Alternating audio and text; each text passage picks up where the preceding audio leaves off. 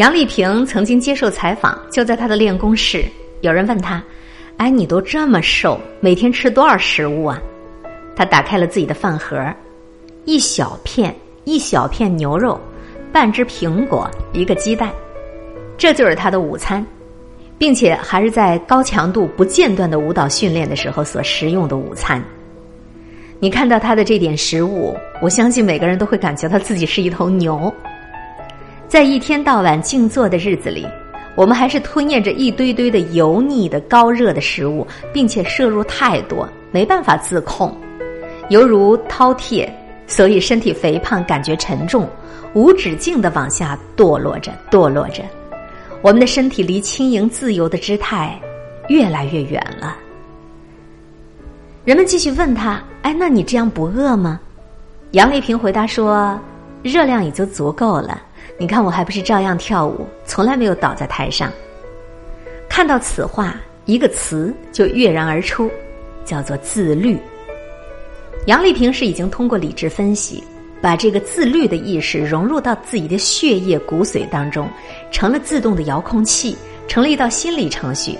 一到饭点儿，他就自然而然的照着做，而做到了这样的自律，任何人都不可能会活得低级了。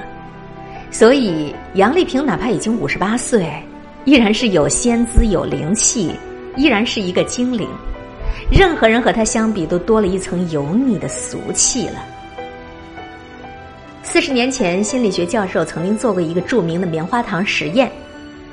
他召集了数百名四岁的小孩子，让他们待在一个房间里，房间的桌上放着一块棉花糖或者饼干。心理学教授告诉小朋友。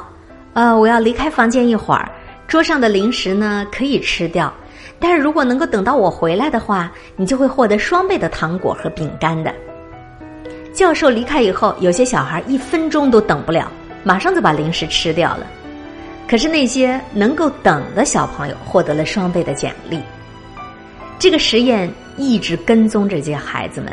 实验的有趣之处，就是在孩子们长大之后的表现。参加过棉花糖实验的六百五十三名孩子，都已经进入了高中。那在发给他们的父母和老师的调查问卷结果当中发现，不擅长等待的孩子普遍都有行为问题，无论是在学校或家里都是这样。他们的成绩比较差，不擅长应对压力环境，注意力不集中，交不到朋友。而那些能够等待的孩子，平均成绩就要高。实验还在进行，在孩子们进入而立之年之后，这两波孩子也出现了明显不一样的表现。那些不擅长等待的孩子，成年之后更容易体重超标、沾染毒品；而那些擅长等待的，则普遍的都获得了更大的成就，身体更苗条，家庭更和睦了。我是在三十岁以后才渐渐的懂得了自律的重要性，曾经也觉得人。一定要秉持一种轻松的生活观，想吃就吃，想喝就喝，毕竟人生苦短嘛，及时行乐才不辜负啊。可是年岁渐长，发觉不对了。我看过一本书，书中有这样的一句话：最主要的个人问题还是社会问题，核心都在于缺乏自我控制。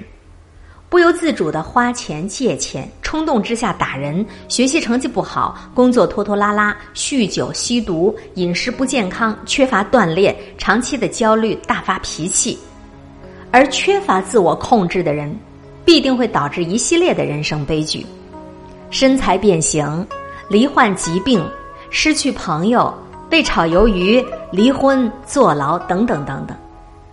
一个饕餮的、从不节制食欲的人。他一定会很肥很肥，一个一天到晚只想着嗨，赶每一个酒场，赴每一次约会，玩转每一个 KTV 和酒吧的女人，自己认为自己是风情万种，殊不知别人一提起她，大多数满脸的瞧不起，很少有人看得起，当然热衷一夜情的男人除外了。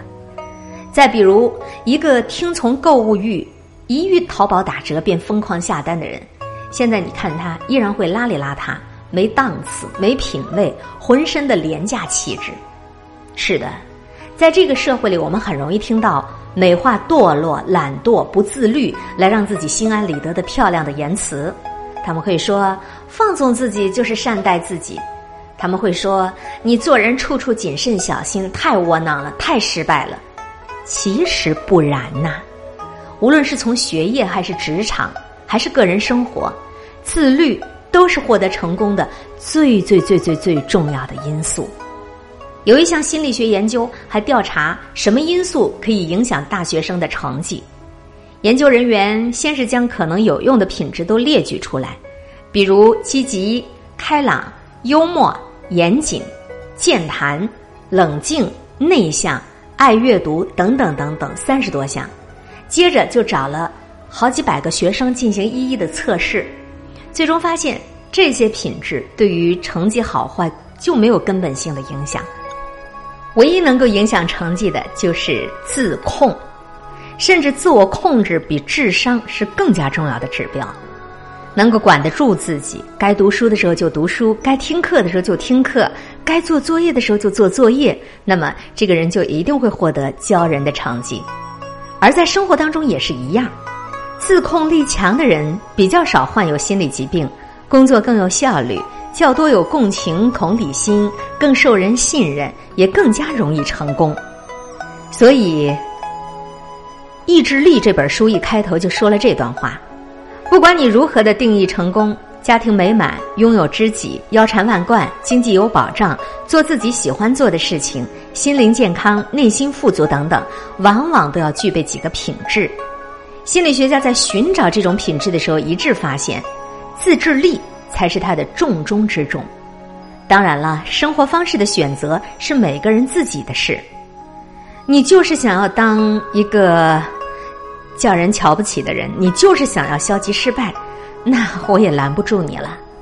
但是，任何一个有志趣、有品的人，都会向着更好的方向，努力的摆脱自身的脏乱差，获得更加真善美的人生。只有如此，我们才会感叹：生而为人。真好啊！那么，怎么样才能做得到呢？